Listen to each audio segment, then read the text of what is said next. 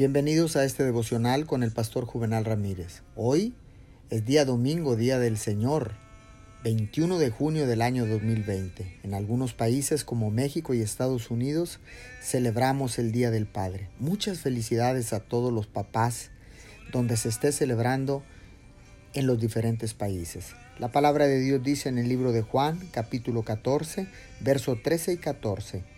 Cualquier cosa que ustedes pidan en mi nombre, yo la haré. Así será glorificado el Padre en el Hijo. Lo que pidan en mi nombre, yo lo haré. Cualquier cosa que pidan abarca todo lo que concierne a las personas que oran. Y lo que queda fuera de cualquier cosa, queda fuera de la oración. ¿Dónde trazaremos las líneas que excluirán o limitarán el término cualquier cosa? Definámoslo. Busquemos y publiquemos las cosas que el término no incluye. Si el cualquier cosa no incluye todas las cosas, entonces debemos sustituirlo por lo que sea.